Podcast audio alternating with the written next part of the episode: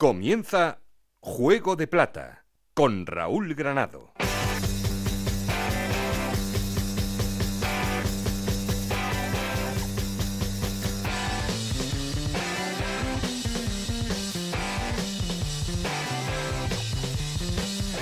Hola, ¿qué tal? Muy buenas, bienvenidos a Juego de Plata, el podcast de Onda Cero en el que os contamos todo lo que pasa en Segunda División.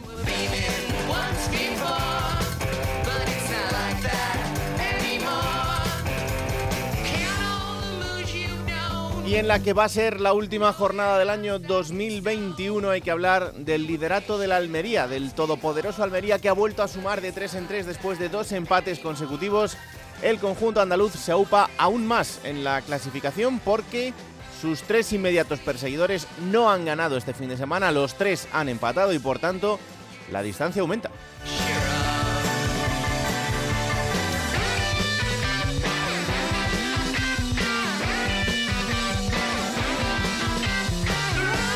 La igualdad se instala entre los mortales, entre los perseguidores Ponferradina, Eibar y Tenerife, que son los equipos que están luchando por la segunda plaza también. El Real Valladolid, que está muy cerquita y un poquito más abajo, aunque con distancia como para poder llegar hasta ellos, la Unión Deportiva Las Palmas.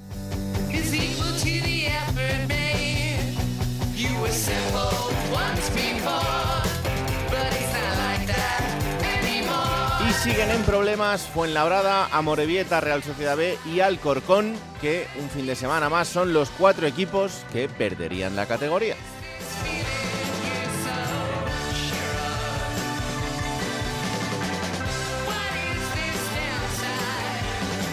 Hay que hablar de rachas, hay que hablar de positivas, negativas, goles, polémicas, todo lo que ha pasado este fin de semana en una jornada apasionante de la segunda división. Se viene también una semana con Copa del Rey en la que estarán todos los equipos de la segunda división, excepto el Oviedo, que es el único que está eliminado.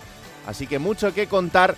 Y ya sabéis que queremos seguir en contacto con vosotros y para eso tenemos un perfil de Twitter que es Juego de Plata y un correo electrónico juego de plata. Aquí conmigo está el auténtico cerebro de este programa, Alberto Fernández, con Ana y Esther Rodríguez en la producción, con Nacho García los mandos técnicos. No estoy solo porque... Esto es Juego de Plata, el podcast de Onda Cero en el que te contamos todo lo que pasa en Segunda División.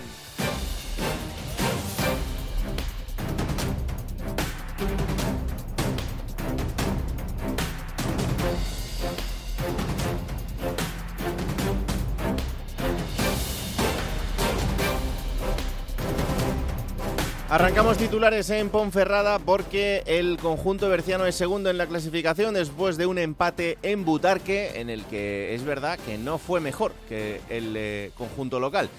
Roberto Ugarte. La Ponferradina encadena su cuarta jornada consecutiva sin conocer la derrota después de empatar 1 a 1 frente al eh, Club Deportivo Leganés en un encuentro en el que los jugadores de John Pérez incluso llegaron a ponerse por delante en el marcador gracias eh, una tarde más a la conexión entre sus dos delanteros, Sergi Enrique y Yuri de Sousa, en estado de gracia el brasileño que conseguía el noveno. No obstante, el empate lo dio por bueno el técnico que dirige la Sociedad Deportiva Ponferradina, un empate que además eh, sirve para que los bercianos mantengan el segundo puesto de la Liga Smartbank al término de la jornada y puedan incluso defender ese subcampeonato de invierno en la última jornada de esta primera vuelta el domingo frente a la Morevieta en el Toralín.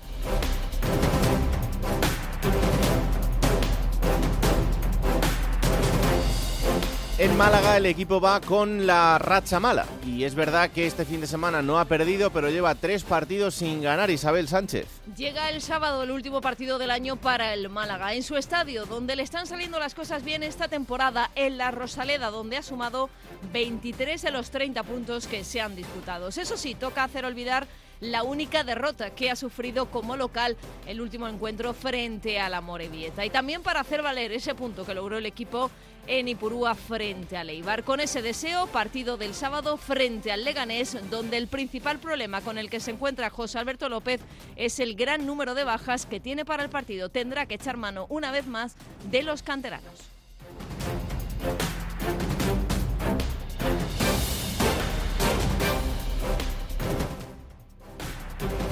Y donde sí hay una racha positiva es en Burgos. El conjunto burgalés acumula tres victorias seguidas. Juan Abril. El Burgos Club de Fútbol está pasando por un buen momento en estas últimas jornadas. El equipo que dirige Julián Calero lleva tres victorias consecutivas en el campeonato de Liga 4, si contamos la primera eliminatoria de Copa ante el Montijo.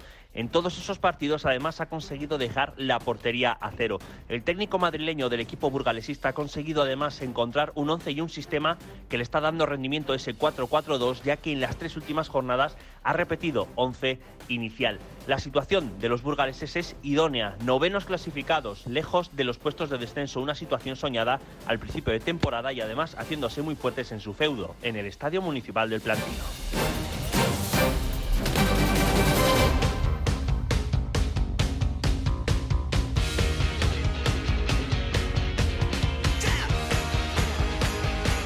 Bueno, y como siempre, para arrancar ponemos en orden resultados y clasificación después de esta jornada vigésima. Hola, Esther Rodríguez, ¿qué tal? Muy buenas. Muy buenas, ¿qué tal? Pues vamos allá con esos resultados. Sporting de Gijón 1, Huesca 1, Ibiza 1, Girona 1, Burgos 2, Fuenlabrada 0, Almería 3, Zaragoza 0, Eibar 2, Málaga 2, Tenerife 1, Lugo 1, Leganés 1, Ponferradina 1, Valladolid 2, Oviedo 1, Alcorcón 1, Cartagena 1, Amorebieta 1, Las Palmas 1 y Mirandés 2, Real Sociedad B 0. Y con estos marcadores, ¿cómo queda la clasificación? Pues es líder el Almería con 45 puntos, le sigue la Ponferradina con 36, los mismos puntos que tiene el Eibar. 35 tiene el Tenerife en la cuarta plaza y 34 el Valladolid, que es quinto. Las Palmas cierra los playoffs de ascenso con 31, le sigue en la séptima puesto el Oviedo con 28, los mismos puntos tiene Girona y Burgos. El Cartagena es décimo con 27, también tiene 27 el Málaga, suma 26 el Huesca en el decimosegundo plaza y 13 es el Zaragoza con 26 puntos también. El Ibiza en la decimocuarta posición suma 25 puntos, tiene 24 el Sporting y 23 el Lugo, también tiene 23 el Mirandés y 22 el Leganés en el puesto 18. Con el Fuenlabrada arrancan los puestos de, de descenso, tiene 19 puntos, 18 el Amorebieta, 17 la Real Sociedad B y cierra la clasificación el Alcorcón con 10 puntos.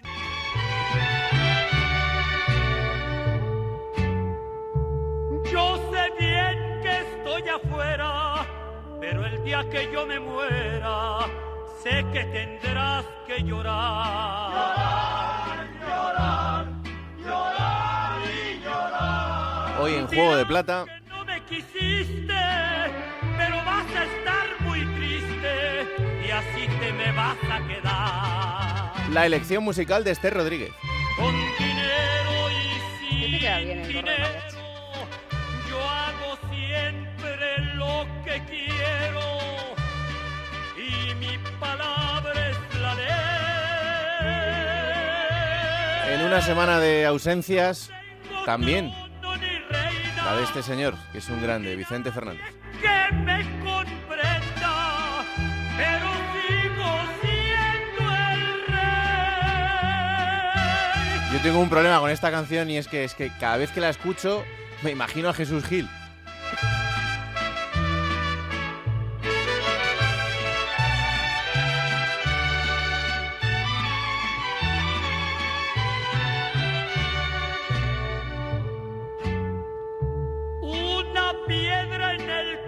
Gracias por la lección, Esther. Bueno, espero que os haya gustado. Claro Adiós. que sí, hasta la semana que viene. Hola, Alberto Fernández, ¿qué tal? Muy buenas. Hola Raúl, ¿qué tal? Muy buenas. Tú sí que eres el rey. No, Tú sí, sí, sí. Vamos, yo aquí no soy ni el que enciende la luz por la mañana. No, el rey es Nacho, el rey es Eso Nacho. es verdad, eso es verdad. Hay que llegar primero, pero hay que saber llegar.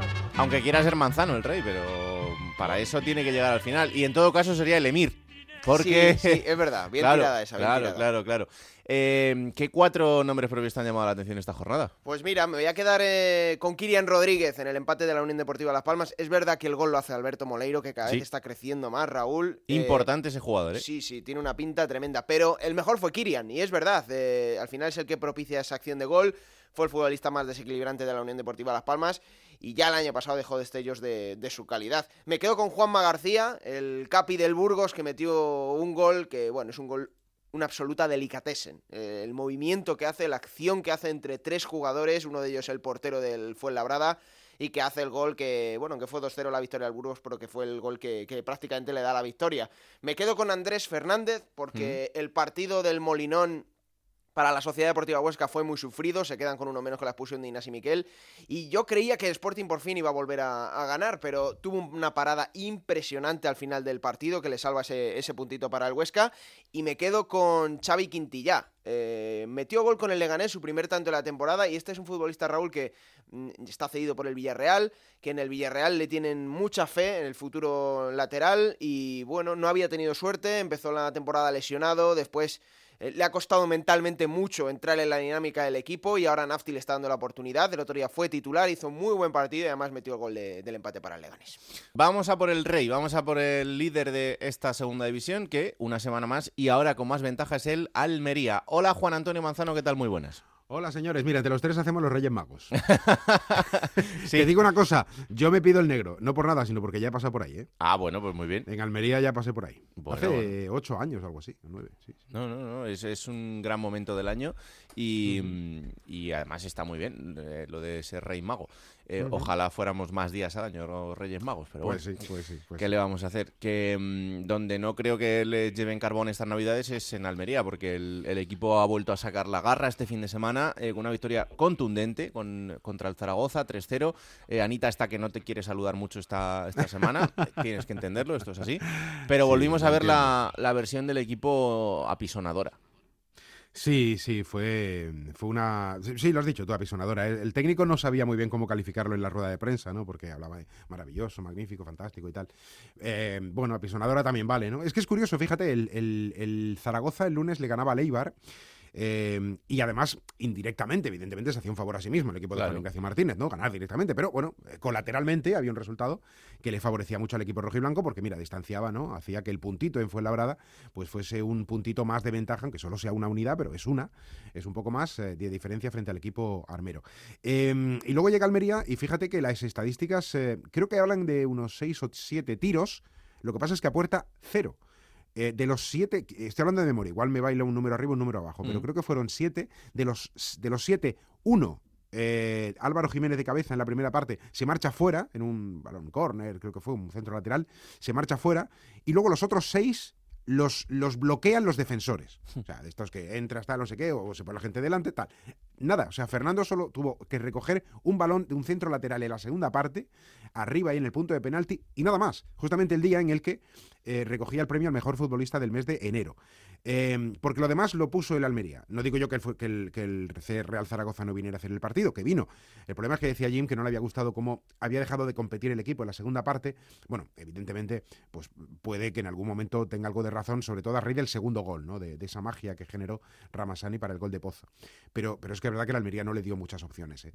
Eh, con un portillo sensacional, un, un bloque defensivo alto, eh, atajando todo lo que le venía por delante, con, con la frescura de, de los mejores días y, bueno, pues al final tardó un poquito, bueno, y llegaron hasta las excentricidades de Sadik, ¿no? Que hay un momento en el que en un- en una acción con la defensa bueno, no digo yo más o menos armada, pero sigue en disposición de, de- de- de defender un, un- un balón en el área pequeña muy, muy lateral, pues se le ocurre hacer una vaselina. O sea, ese balón se, va, se iba fuera porque es que además era imposible que por una cuestión física la pelota llegara dentro de la portería. Eh, luego tuvo un par de bronquitas, entre comillas, con Arnau, porque entendía que no había enviado el balón a él, que entendía también que estaba en mejor posición para marcar gol. Y luego, eh, en la jugada un poco más eh, extraña, más exótica, llega esa presión a francés, que no se entiende con Cristian Álvarez, Mm. y de ahí viene el gol de, de, de Sadik para poner el 1-0 y fue ya lo que desequilibra el partido. ¿no? Luego ya llega la genialidad de Ramasani con ese taconazo para Pozo que hace el 2-0 y luego después de que tuviera Ramasani alguna pues llega también otra acción a la contra, un pase de Samu para, para que Ramasani completara el 3-0. Está bien ver a Ramazzani además eh, entrando desde el banquillo y, y marcando ese gol porque eh, también creo que lo, lo necesitaban el rendimiento inmediato de, de estos partidos. ¿no? Sí, eh, los aficionados en Almería eh, quieren y están demandando que juegue todo Ramasani, o sea, desde el minuto uno hasta el final. Yo, yo entiendo y comparto también ¿no? esa, esa teoría, pero es verdad que la gestión que está haciendo de los recursos es que es impecable. O sea, eh, este sábado mm, Ramasani no es titular porque el plan de partido del técnico, por lo que sea, Mm. pues considera que hay otra serie de elementos y hay un momento, minuto 60, que suele ser un poco el punto de inflexión con una hora de partido y luego ya pues cambias algo, ¿no? Pues introduce a, a Ramasani. Ramasani iba a entrar con Robertone, son los dos cambios, cuando el partido iba 0-0. Eh, pero en ese momento en el que salen o no salen, tal, se produce el 1-0. Y al contrario de lo que igual, pues oye, vamos a parar un poquito, manejar... No, no, el plan era el mismo. O sea, van a entrar estos dos, entran estos dos, con el 0-0, con el 1-0, da igual. Entran y se produce esa, esa, esa, esa revolución. Ocurrió lo mismo el día del Valladolid. Entraron en la segunda parte, o entró Ramasani en la segunda parte para revolucionar al, al equipo. Eh, pero es que ah, mm, te pones a, analizar o evaluar eh, quiénes son los titulares de la Almería, igual te salen 16 tíos, ¿no? Eh, es, es- es muy complicado, pero a la vez es un privilegio, ¿no? Para el aficionado que ve como cualquier movimiento que haga te da la seguridad de que va a funcionar y luego al técnico pues le genera ese bendito problema de tener que eh, ser injusto con algún futbolista porque, porque solo pueden jugar 11, ¿no? Esto es el tópico futbolístico más grande que hay. Pues sí, el Almería que tendrá esta semana al Amorebieta en Copa del Rey. Vamos a ver qué pasa entre los dos equipos de la categoría y para despedir el año al Lugo.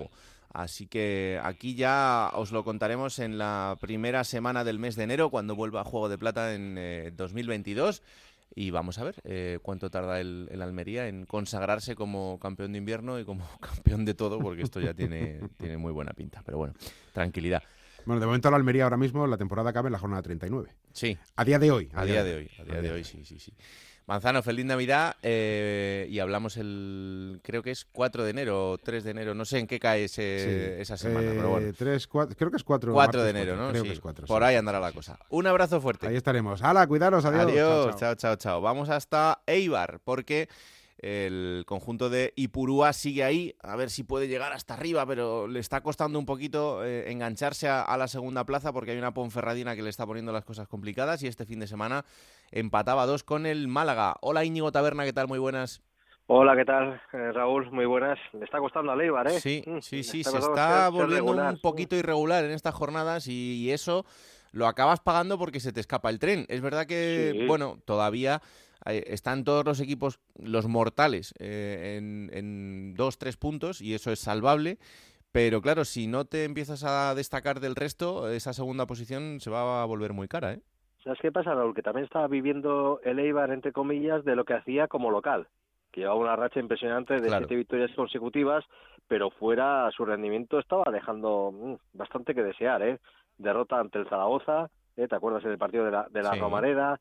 Eh, empate en el campo del Fuenlabrada, eh, derrota contra el Valladolid, ¿me entiendes? Que fuera de casa el Eibar Sí, no un, está dando un empate en Lugo, que también es un Eso sitio en el es, que eso es, probablemente eso tenía que ganar. Sí, sí, la verdad es que sí. que- Y al final, viendo cómo está el Almería, ¿no? De, de contundente y de regular, pues eh, cualquier tropiezo, en este caso el del pasado fin de semana en casa contra el Málaga, hace que la distancia sea aún mayor. Hmm. Fíjate, llegaba el Málaga, eh, que hablé con, con Isabel, eh, no conocía la, la victoria como, como visitante, tan Sí. solo tres empates, ahora suma cuatro y la verdad es que hizo un buen partido, ¿eh? conjunto malacitano. Se adelantó el marcador, luego remontó el Eibar y al final en la segunda parte el Málaga creyó en poder lograr el empate y, y- y- y lo, y lo logró. ¿eh? Y el Eibar es que no acaba de jugar del todo bien tampoco, ¿eh, Raúl?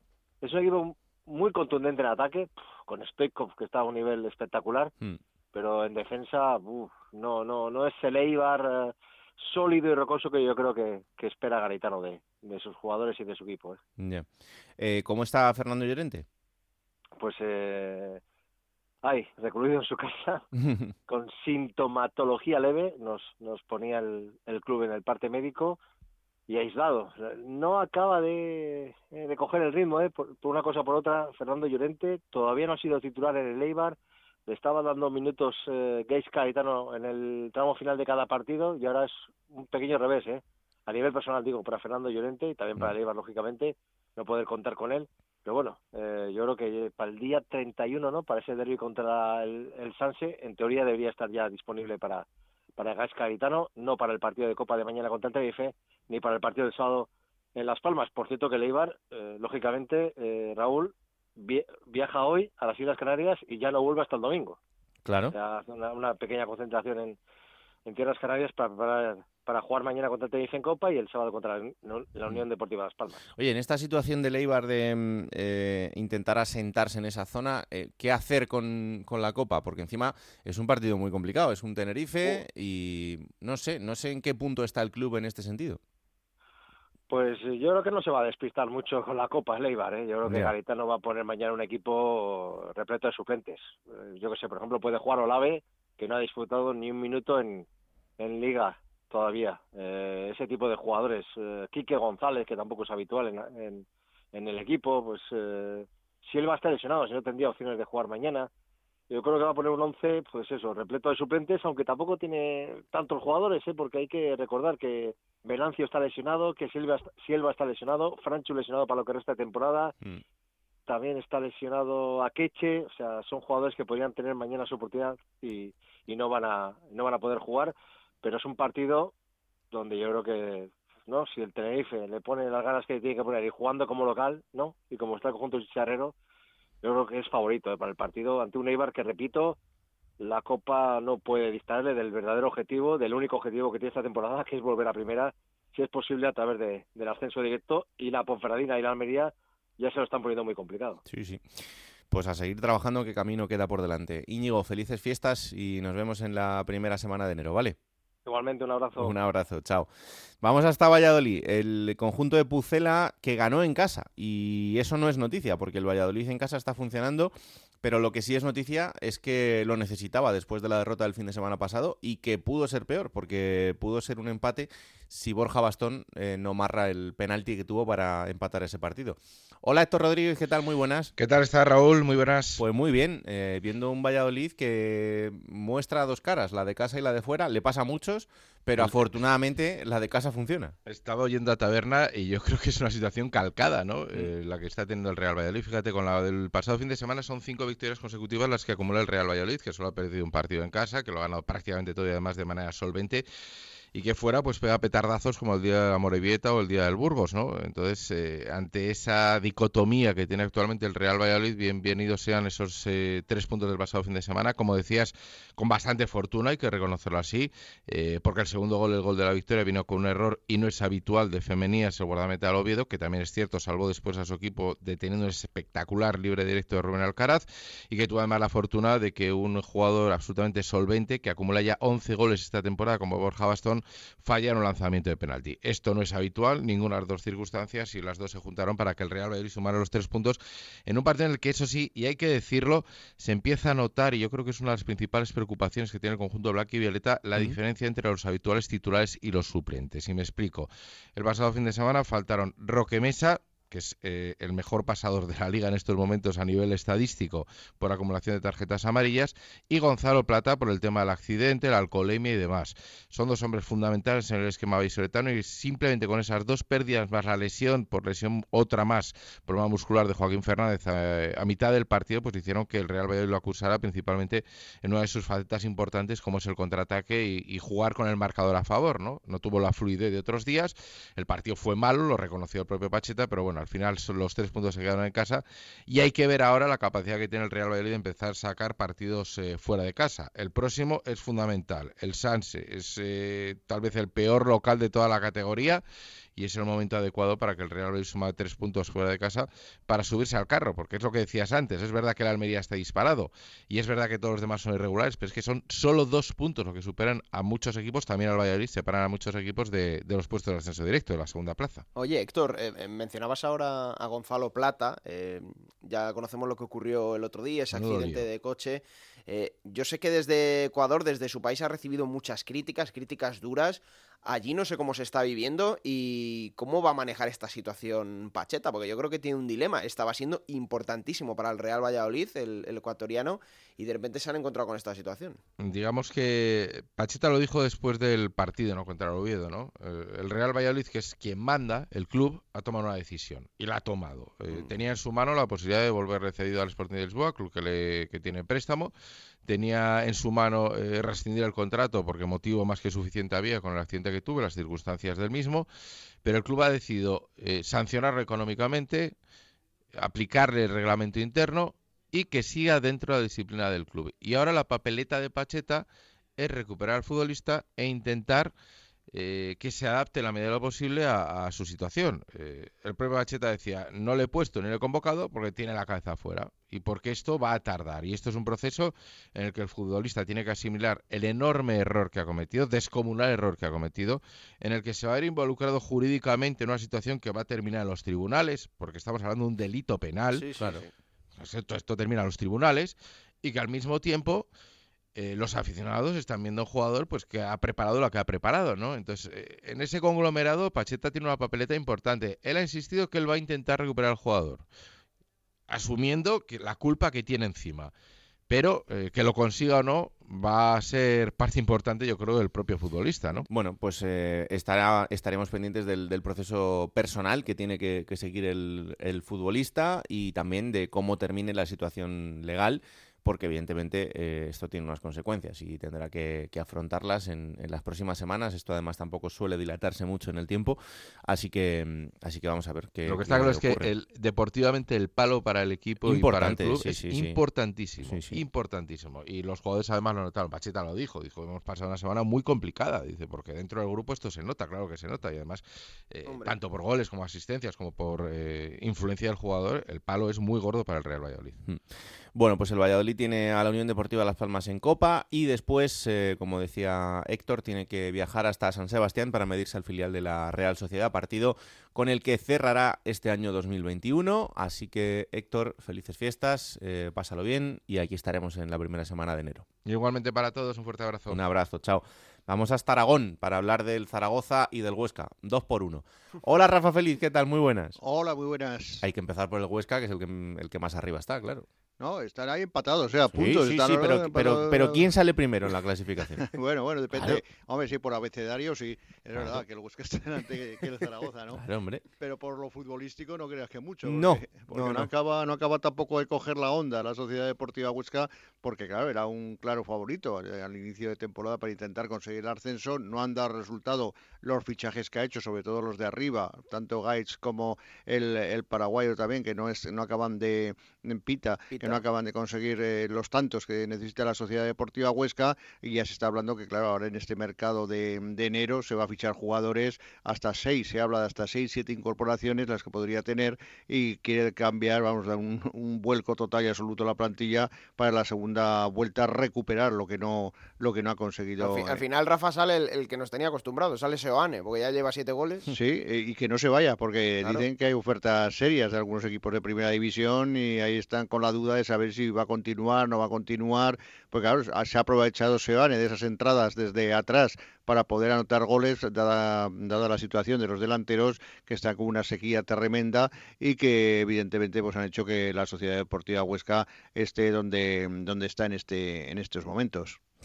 Em, la verdad es que, claro, cuando te viene un partido de Copa como el que tiene ahora el Huesca con un equipo como el Girona, pues eh, es lo de antes, ¿no? ¿Qué, hacer para un equipo importante en la categoría, pero que tiene ese objetivo de seguir ascendiendo? No sé, ¿cómo, cómo veis allí lo de la Copa? No, le van a dar, le van a dar minutos a los menos habituales, a los que con los que no cuenta mucho Chisco Muñoz, van a tener sus minutos en el día de hoy, eh, teniendo en cuenta que lógicamente su visión está única y exclusivamente en la liga, sin olvidar, por supuesto, la Copa, porque a todo aficionado le encantaría, ¿no? Pasar eliminatorias y poderse enfrentar eh, a equipos grandes de la primera división, pero de momento se centraron única y exclusivamente en la liga y por lo tanto hoy va a dar descanso a muchos de los titulares para que los que son reservas e incluso algún jugador del filial pueda tener minutos de cara a este intento de pasar la eliminatoria que es eh, también lo que desean, pero evidentemente el objetivo número uno sigue siendo la liga.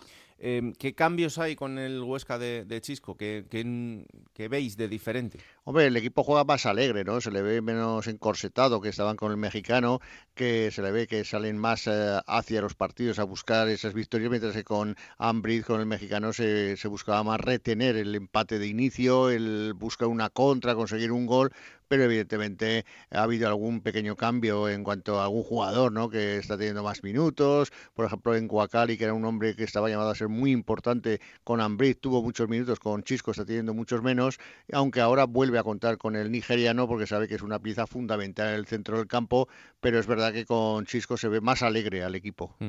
Bueno, pues el Huesca tiene Girona en Copa y terminará el año recibiendo al Alcorcón, alcoholista de la categoría en el, Alcoraz. Eh, y el Zaragoza, bueno, pues lo hablábamos antes con Manzano, eh, sufrió una amplia derrota, pero contra un equipo que si está como, Claro. como le vimos el otro día, es una auténtica pisonadora y, y te, y te pasa por encima. A pesar de que de eso, el Jim se enfadó muchísimo con el equipo ¿eh? por bajar los brazos tras el 1 a 0. No le gustó en, absoluto la actitud de, de sus jugadores y salió muy muy, muy enfadado de los Juegos del Mediterráneo hoy para la previa, dijo la previa de hoy de la Copa, aunque van a tener también minutos los menos habituales. Ya Ratón va a estar en la portería, por ejemplo, en lugar del argentino Cristian Álvarez, Iván Azón, jugadores que tienen muchos menos minutos van a jugar hoy, pero sí que es verdad que de los Juegos del Mediterráneo, Jean se fue muy, muy enfadado porque el equipo no dio la cara y todo vino a consecuencia de ese error defensivo entre portero y defensa que ocasionó el primer tanto y a partir de ahí el equipo ya desapareció totalmente los muchos minutos que quedaban de partido y como te ha dicho Manzano, pues ahí ya anotaron el segundo y el tercer y el tercer tanto los almerienses. Mm.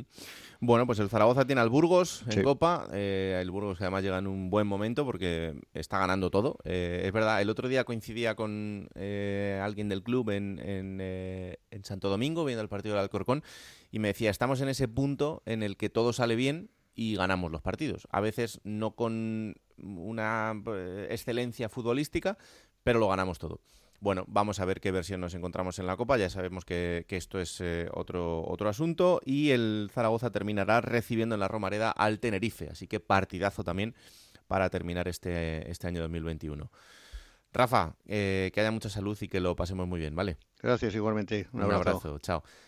Alberto, situación del el Lugo cuatro empates consecutivos, está en esa zona baja de la clasificación. Hay equipos que se están enganchando ahí, como el Lugo y el Mirandés, que están eh, atravesando por, por un momento extraño. Sí, el Mirandés, bueno, volvió a ganar después de mucho tiempo y le, le, aupó ahí a, a, salir de esos puestos de, de peligro, pero el Lugo, a ver, Raúl, es que el Lugo ya viene de, tres, cuatro temporadas atrás. Sí, al final está todo ahí jugando con fuego muchos años y vamos a ver. Mm, bueno, vamos a perder casi seguro al equipo que más con, temporadas consecutivas lleva en segunda división, que es el Alcorcón. Después es el Lugo.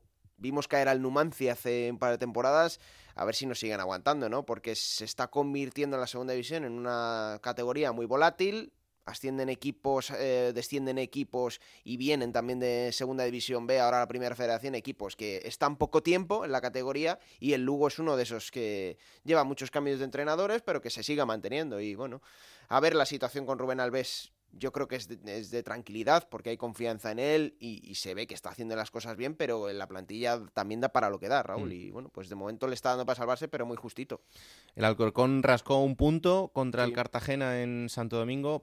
1.400 personas había en Santo Domingo. Es que al final, claro, que, que, ¿qué van a hacer? ¿Qué van a hacer? Si es que la situación es la que es. Muchas me parecen para lo que está pues haciendo el club, ¿eh? Pues sí, porque, porque no hay ningún gesto de, cariño, ni de acercamiento, ni, ya no eso, absolutamente mira, es la temporada, Raúl, del 50 aniversario del club. No se ha organizado ningún acto. Eh, se ha pedido desde la Federación de Peñas, bueno, se pidió, porque ya en los últimos meses no se ha vuelto a tener ningún contacto, se pidió a principio de temporada eh, hacer algún tipo de acto conjunto para el 50 aniversario del Alcorcón, estas 11 temporadas, 12 temporadas en segunda división, no ha habido respuesta. Bueno, pues son unos santos y son unos pacientes eh, los aficionados del Alcorcón.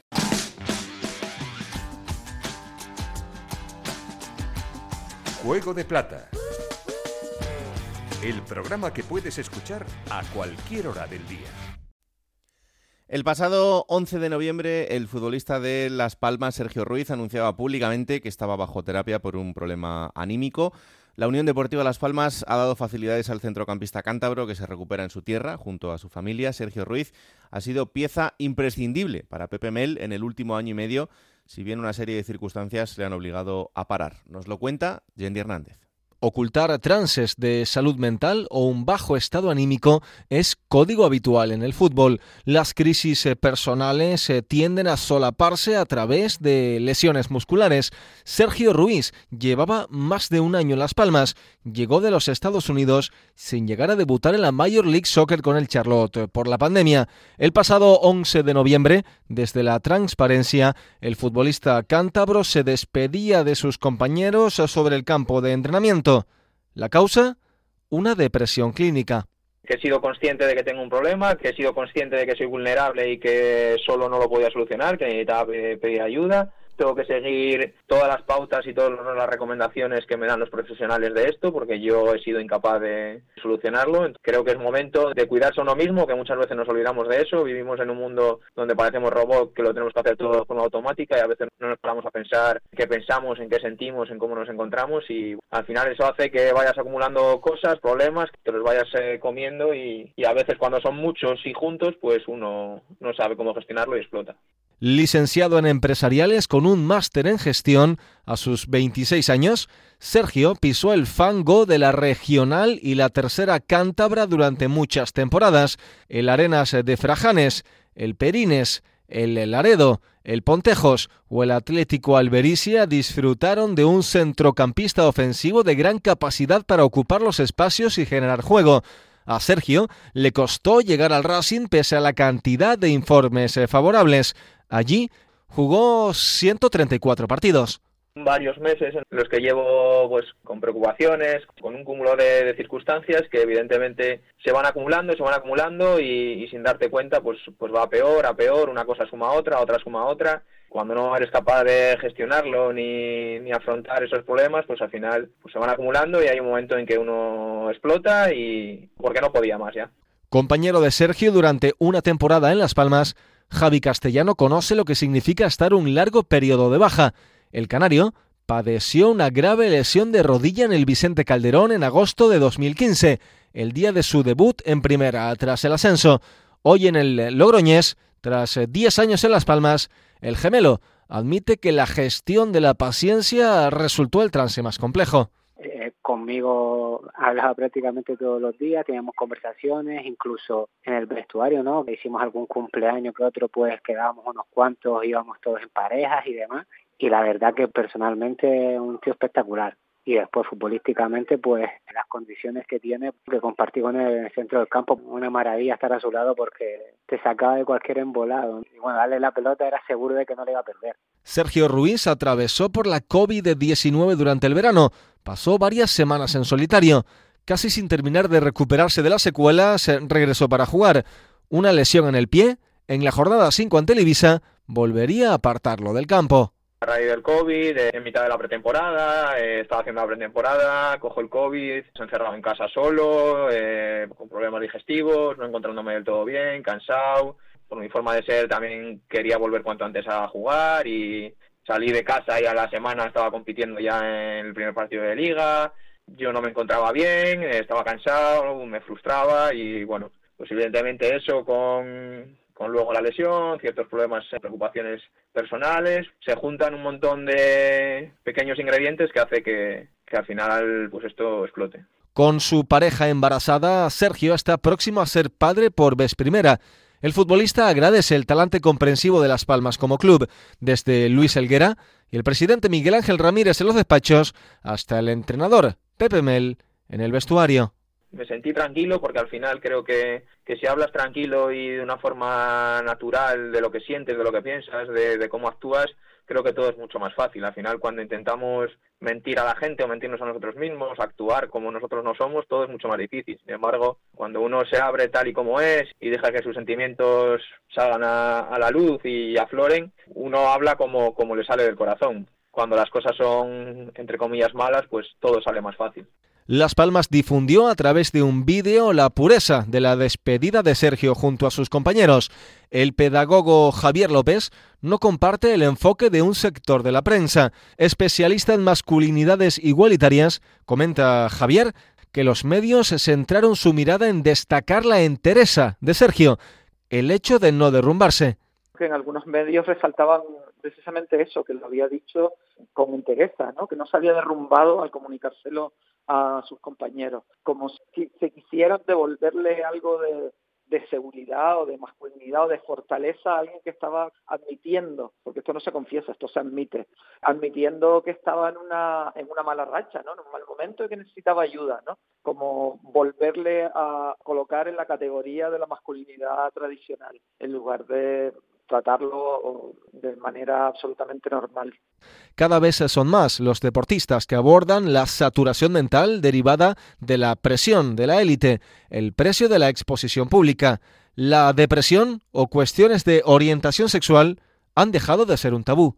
si no se le da visibilidad, no se le da normalidad, la gente que, que, lo sufre lo ve como algo muy extremo, como algo muy difícil, como, como un bicho raro y creo que desgraciadamente es algo que, que ocurre que ocurre mucho, que evidentemente tiene más repercusión pues cuando lo dice alguien que a priori pues no tiene por qué tener preocupaciones, no tiene por qué tener problemas, porque al final no tiene problemas económicos, vive del fútbol, tiene su familia, tiene sus amigos, pero bueno, es una realidad difícil, una realidad que existe, de una experiencia de la vida y de un aprendizaje. En esta línea, dar naturalidad, humanizar a los deportistas en un contexto globalizado donde la interacción directa con la sociedad avanza producto de las redes sociales, es el único camino que el pedagogo Javier López considera transitable. Buena noticia que surjan referentes de este tipo, que socialmente se naturalice, se normalice, que los hombres somos vulnerables, que tenemos episodios en los que no nos sentimos seguros, podemos tener problemas de salud mental y que los afrontamos, ¿no? Porque normalmente mm, lo que se pide o se espera de los varones es absoluta seguridad y fortaleza, ¿no? Y es imposible, porque no siempre es así, ¿no?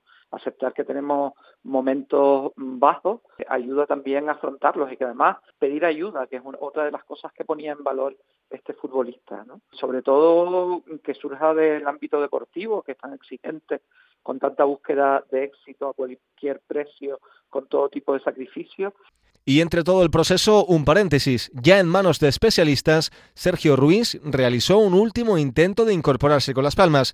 Fue tras la fractura en el pie, el día 3 de noviembre, apenas una semana antes de publicar su caso de salud mental. Pepe Mel estima que con 2 a 0 a favor y el Fuenlabrada con un jugador menos, era el día para revitalizar a Sergio.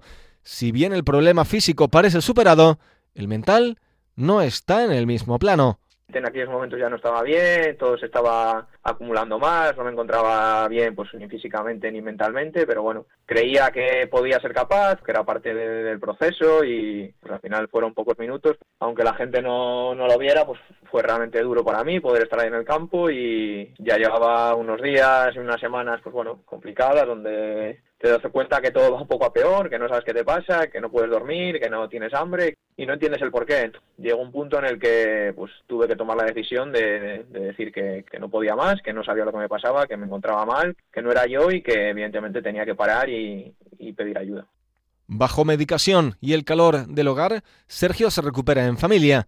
Volver a Oruña de Piélagos, allí donde vive, un ambiente bucólico al pie del río Paz, ideal para reverdecer todas las herramientas que tengo que utilizar para salir de esto, para saber gestionar mis emociones, saber gestionar mis preocupaciones, quieras que no también con el cariño de la, de la familia, de los amigos y, estar un poco más desconcentrado del día a día y algo nuevo para mí como es estar aquí en casa otra vez, pues bueno, todo ayuda y lo difícil de esto es que al final es un camino muy largo donde el progreso es muy, muy pequeño y todo tiene que llevar su tiempo, que al final es, es lo difícil en este, en este mundo que vamos todos deprisa y, y queremos las cosas inmediatas, ser capaz de ser conscientes y aceptar que es un proceso eh, largo, pues, pues es complicado. Las oleadas de apoyo a la decisión de Sergio y al valor para compartirlo públicamente han sido notorias. En Canarias, el cántabro marcó el gol del empate a uno definitivo en el Eleonoro, en el único derby canario que jugó la temporada pasada. Hay cuestiones que van mucho más allá de la rivalidad. Así se desprende de las declaraciones de Ramis, entrenador del Tenerife. La ha tomado porque él siente que la necesita para tranquilizarse y para cambiar de aires. A veces uno se rodea de balones y de tantos balones que a veces pesan hasta demasiado y hacen daño. Entonces hay que muchas veces sacudírselos para respirar un poco. Bueno, tiene una trayectoria con una lesión que a lo mejor le impide dar los pasos que él quisiera estar dando y su cabeza necesita estar con los suyos, con su familia. Por lo tanto, me parece una buena decisión, le va a venir muy bien y que pueda disfrutar porque es un jugadorazo, ¿no? Con lo cual, bueno, esa recuperación mental es cuestión de tiempo y de tranquilidad. De todos estos meses de Sergio en Gran Canaria, el vestuario amarillo destaca su interés por la integración en el entorno canario, su condición de compañero generoso. Javi Castellano compartió centro del campo con Sergio en varias ocasiones. Al gemelo canario le sorprendía la inteligencia del cántabro a la hora de resolver acciones complicadas que se adaptó súper bien aquí porque hasta él nos preguntaba, tanto a mí como a otros compañeros, que, que podía ir a visitar en Las Palmas, que, que ya había ido a Tejeda, que había ido a Roque Nublo, que había ido a hacer caminatas, no estaba todo el día, ¿no? Pues haciendo cosas con, con su pareja y, y súper bien, ¿sabes? Que como persona, pues ha sido un tío espectacular y nada que decir dentro del vestuario, siempre apoyando, animando a todos y al final se adaptó bastante bien a la isla fue un jugador bastante clave la temporada pasada. Esta temporada ha tenido, la verdad, que mala suerte otra vez con, con el COVID y después pues ya no el problema que ha tenido pues psicológicamente y demás y decirle que ánimo, que esté bien y que bueno, y que para lo que me necesite que me puede llamar y lo que sea. Es Sergio Ruiz, natural de Astillero, allí donde históricamente se construyen y reparan buques. La sanación de Sergio pasa por reparar la sala de máquinas, recuperar el timón del barco y volver a construir fútbol, soltar las amarras y zarpar. Minuto 3 y esta es una ovación para Sergio Ruiz, escuchen. Muchas gracias de corazón a todos y, y, y muchas gracias sobre todo eso, a la gente, a la afición. Entiendo que, que como yo hay mucha gente, muchos aficionados amarillos que estarán pasando cosas parecidas y, que si les puede sentir, hace sentir un poco mejor eh, ver que los que parecemos superhumanos y superhombres también somos humanos y hombres, pues, pues creo que también vendrá bien a todo el mundo. Esto es Juego de Plata, el podcast de Onda Cero en el que te contamos todo lo que pasa en Segunda División. Plata o plomo. Soy el fuego que Ojo que vas con el último del 2021, ¿eh? Soy el agua que mata tu sed. Tú verás por dónde empiezas. Bueno, voy a empezar por La Plata. Venga. Hemos hablado mucho del Burgos hoy, además. Sí. Eh, el otro día esa persona que te encontraste te decían que estaba en el buen camino, es verdad. Eh, y sobre todo en el plantío, ¿no? Que es fundamental para los equipos que ascienden. Le voy a dar la plata a Julián Calero, Ujú. porque el otro día volvió a ganar. Son 10 partidos en el plantío, 6 victorias. Son muchos puntos. Es un buen botín para que el Burgos logre la, la permanencia. De momento está en el buen camino y que el equipo se haga fuerte en casa. Hombre, tiene muchos autores, pero el principal también es eh, Julián Calero. Y no se lo había dado en toda la temporada. Creo que no habíamos tenido tampoco mucho reconocimiento al técnico de- del Burgos. Y por eso la plata va para, para él. ¿Y el plomo? El plomo, situación preocupante la que hay en Fuenlabrada. Hmm. Porque, bueno, mira, el otro día expulsaron a Estefan Enviá. Sí. Eh, mirando el dato, al Fuenlabrada en los últimos ocho partidos ha visto cinco cartulinas rojas. Son muchas en los últimos partidos. Es una situación de desesperación. Y ya son 11 partidos sin ganar. Oltra no está consiguiendo levantar el ánimo de- del equipo, que yo de verdad pensaba que tenía plantilla para, para lograr la permanencia y ya empiezo a dudar. En Fuenlabrada sí que a principio de temporada te transmitían que la segunda vuelta iba a, iba a hacer mucho frío, ¿eh? porque el equipo necesitaba sacar los mayor puntos posible en la primera y es que ni siquiera en esta primera vuelta Raúl está sacando puntos, no está en descenso, ya te digo, son 11 partidos sin lograr la, la victoria y la situación es, es- pues es preocupante. Pues así termina el año. Yo soy la espada que guarda el caudal, Y ahora cogemos esa máquina del tiempo que pilota Pablo Llanos para traernos los mejores momentos de los equipos de la categoría y esta semana ha elegido el Sporting de Gijón.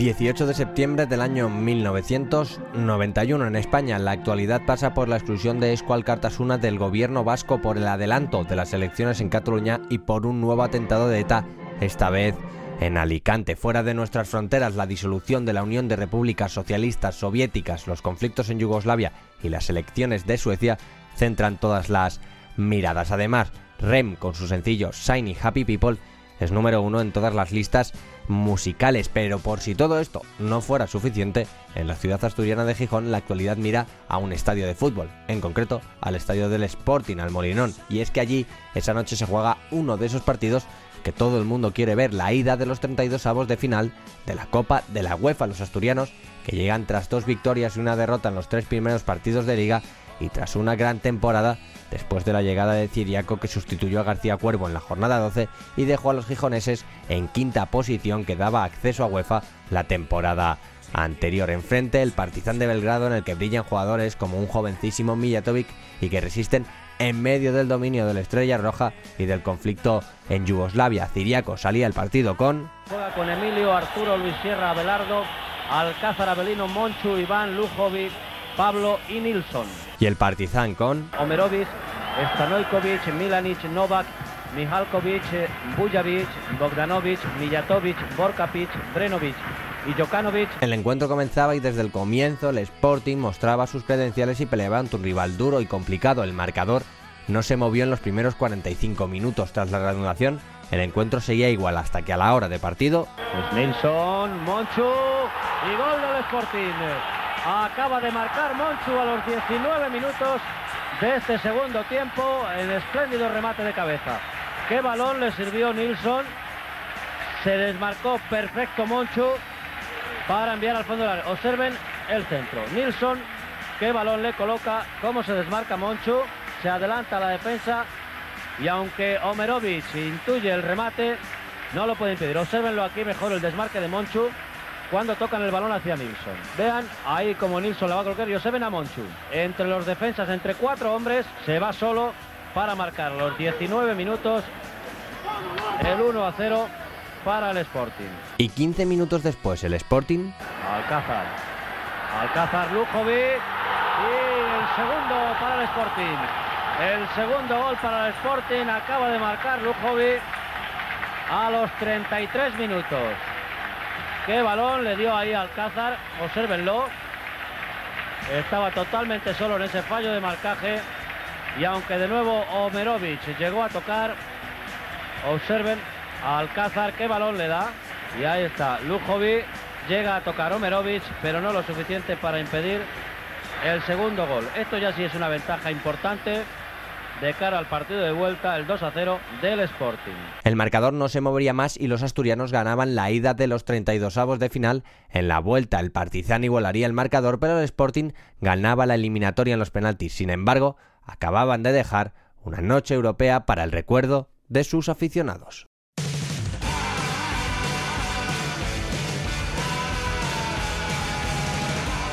A ver, cuéntame la última jornada del año en Segunda División. Va a ser la 21, ya estamos cerrando la primera vuelta en segunda. A las 9 de la noche va a empezar el viernes en Montilivi.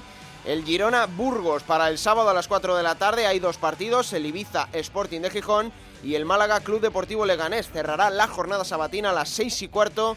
5 y cuarto en Canarias, ese Unión Deportiva Las Palmas, Sociedad Deportiva Eibar. Para el domingo 19 a las 2 de la tarde, fue Labrada Oviedo. A las 4 hay dos partidos más, Ponferradina Morevieta y Zaragoza Tenerife. A las 6 y cuarto hay tres encuentros, Cartagena Mirandés, Huesca Alcorcón y Real Sociedad de Valladolid. Para el lunes 20 va a cerrar la temporada en Segunda División Raúl a las 9 de la noche en el Anso Carro, Club Deportivo Lugo contra el líder, el Almería. Qué bien traído, ¿no? La jornada 21 va a terminar el 2021. Ah, mira, sí. Bien. Sí, sí, sí. Y va a acabar un 20. ¡Y Uy, casi, casi, casi, casi, casi, casi. Bueno, 2021. Sí, sí. Sí, bueno, mira, tío, bien, bien, bien.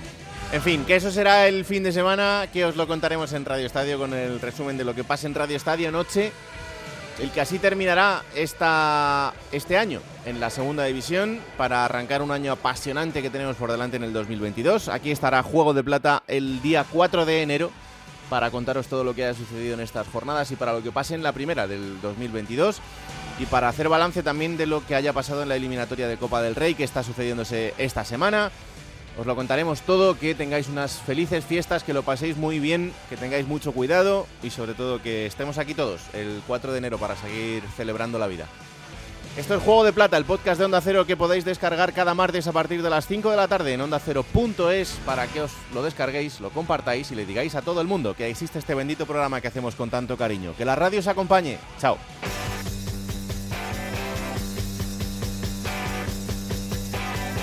Raúl Granado, Alberto Fernández, Ana Rodríguez. Juego de Plata.